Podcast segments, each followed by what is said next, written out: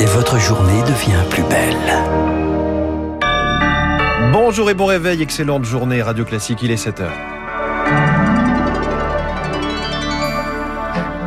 La matinale de Radio Classique avec François Geffrier. À la une, un dernier au revoir à l'As des As. La France honore Jean-Paul Belmondo à 16h30 aux Invalides en présence d'Emmanuel Macron. Nous serons sur place dès le début de ce journal. Jusqu'à 2 mètres d'eau dans les rues d'Agen cette nuit. Deux mois de pluie sont tombés en quelques heures là-bas. Un phénomène absolument sans précédent. Et puis deuxième jour d'audience au procès des attentats du 13 novembre 2015. Nous entendrons le témoignage de Sylvie qui a perdu ses deux filles sur la terrasse du Carillon. Volontairement, elle a choisi de ne pas venir au procès. Au programme d'ici 7h30, l'essentiel de l'écho, l'édito de François Vidal sur ce géant chinois de l'immobilier qui vacille, l'invité de l'économie Sylvie Géano, PDG de Dalkia, la transition écologique concrète pour les entreprises dans un quart d'heure, et puis la presse avec David Abiker. Radio Classique. Lucille Bréau, la France s'apprête à rendre hommage à Jean-Paul Belmondo. Bébel magnifique à jamais, une cérémonie d'hommage solennelle et populaire débutera à 16h30 dans la cour d'honneur des Invalides. Augustin Lefebvre, vous êtes devant les Invalides pour Radio Classique. Les premiers admirateurs de l'acteur viennent d'arriver. Oui, le tout premier, c'est Stéphane, arrivé il y a environ euh, 10 minutes. Il a conduit cette nuit et dormi dans un parking, la route de Sarlat, pour dire au revoir à un grand monsieur qui a bercé son enfance, dit-il, les larmes aux yeux. Il veut faire partie des 1000 Français qui pourront assister à la cérémonie euh, sous les arcades de cette cour des Invalides. Au centre de la cour, le cercueil de Bébel sera recouvert d'un drapeau français. Autour, sa famille, ses amis, des responsables politiques et des sportifs. 700 invités. Pour les admirateurs qui n'auront pas pu rentrer, deux écrans géants vont être installés sur le parvis. Ils permettront de suivre les discours, l'éloge funèbre du président. Il sera suivi d'une minute de silence et de la Marseillaise. Une prise de parole de Victor Belmondo, petit-fils de Jean-Paul et lui-même acteur, est également prévue. Une fois cette cérémonie terminée, les portes des Invalides seront ouvertes et les Français pourront se recueillir devant le cercueil de Jean-Paul Belmondo. Une mesure déjà mise en place en 2019 pour l'ancien président Jacques Chirac. Augustin en direct des Invalides pour Radio Classique. Les obsèques de Jean-Paul Belmondo auront lieu demain à 11h en l'église Saint-Germain-des-Prés. Agen, littéralement sous les eaux la nuit dernière. Et oui, l'équivalent de deux mois de précipitations sont tombés en trois heures dans cette ville du Lot-et-Garonne. Certaines voitures avaient de l'eau au niveau des vitres, un phénomène absolument sans précédent pour Jean-Philippe Dargent, le directeur de cabinet du préfet du Lot-et-Garonne. Les interventions et les reconnaissances se sont poursuivies tout au long de la nuit. Pas de victimes à déplorer. Seuls des dégâts matériels sont constatés. Dégâts liés à la brusque montée des eaux qui ont amené à 247 interventions des, des sapeurs-pompiers. Sur un plan humain, 19 personnes ont pu être mises en sécurité et 3 ont bénéficié d'un relogement. Alors sur certains quartiers, euh, l'eau a dépassé les 1m50 pendant quelques heures, qui a amené à des, euh, à des inondations de caves. C'est effectivement, de par son intensité, euh, son côté brusque, cet épisode orageux est unique. Jean-Philippe Dargent, le directeur de cabinet du préfet du Lot-et-Garonne, joint il y a quelques minutes par Rémi Vallès. Il est 7h03. À la une également, la justice face aux provocations de Salah Abdeslam. Quelle sera son attitude au deuxième jour du procès des attentats du 13 novembre 2015 Hier, le seul terroriste encore en vie s'est présenté comme un combattant de l'État islamique, dénonçant ses conditions de détention et lançant à la cour, je cite, Cela fait six ans que je suis traité comme un chien.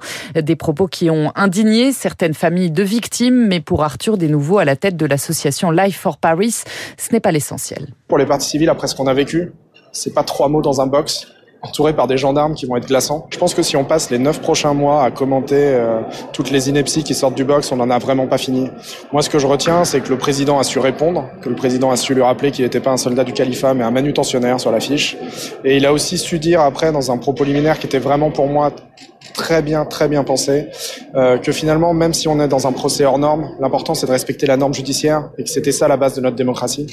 Et moi, c'est ça que je retiens, et, et pas les simagrées euh, d'un type dans le box. À noter qu'aujourd'hui, l'appel des près de 1800 parties civiles va se poursuivre. Alors certains ont choisi de ne pas se rendre au procès. Peur du gigantisme, de ce qu'ils pourraient entendre, ils ont volontairement fait le choix de se mettre en retrait. C'est le cas de Sylvie avec son mari Eric. Ils ont perdu leurs deux filles le 13 novembre 2015, Anna et Marion, toutes deux décédées à la terrasse du Carillon. Elle ne veut rien entendre de ce procès. On n'a pas envie, on ne veut pas vivre avec ça, euh, même sans participer, déjà ça nous touche.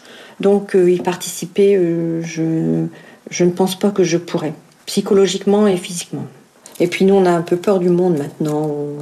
Je préfère rester chez nous à la maison et, ne pas en entendre parler. Je préfère pas savoir comment ça s'est passé. Ce qu'on sait, ça nous suffit largement pour vivre avec tout le restant de notre vie. On n'a pas besoin d'en savoir plus. Vaut mieux essayer de vivre euh, le mieux possible et ne pas euh, s'abîmer encore plus avec toutes ces histoires. C'est trop tard maintenant, c'est trop tard. Je sais pas du tout ce qui va en découler. On s'en désintéresse complètement.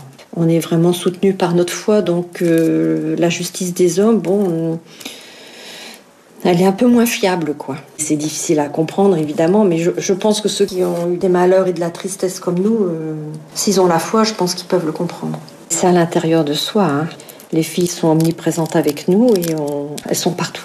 Elles sont partout. Et c'est pas une obsession, c'est la vérité. Elles sont partout. Elles, euh, on ne les entend plus rire ni parler, mais euh, leur présence est là et on le ressent partout où on est. Le témoignage de Sylvie qui a perdu ses deux filles à la terrasse du Carillon au, micro radio classique d'Éric Kioch. Le temps de parole d'Éric Zemmour, désormais décompté à la demande du Conseil supérieur de l'audiovisuel. Il estime qu'il faut maintenant le considérer comme un acteur du débat politique national. Le polémiste parle, lui, de censure et estime que le CSA prend, je cite, le relais des juges. Six fournisseurs d'accès à Internet convoqués par la justice aujourd'hui.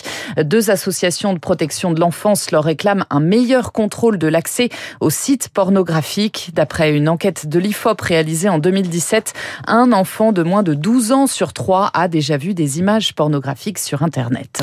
Les sanctions sont tombées après les incidents lors du match Nice-Marseille. Première décision rendue par la Ligue de football professionnel. Le match sera rejoué sur un terrain neutre à huis clos. Le club de Nice lui se voit retirer deux points, dont un avec sursis. Le préparateur physique de l'OM, Pablo Fernandez, est suspendu jusqu'en juin 2022 pour avoir frappé un supporter. Le défenseur Alvaro González, lui, ne jouera pas pendant deux matchs. Dimitri Payet, de son côté, écope d'un match avec sursis. Merci. C'était le journal de Lucille Bréau. Vous revenez tout à l'heure à 8 dans un instant, le rappel des titres de l'économie, l'édito de François Vidal des Échos et ses craintes sur un mastodonte chinois endetté de 250 milliards d'euros. Puis l'invité de l'économie, concrètement, comment récupérer la chaleur et faire des économies sur les factures énergétiques. Sylvie Géano, PDG de Dalkia, va nous le dire.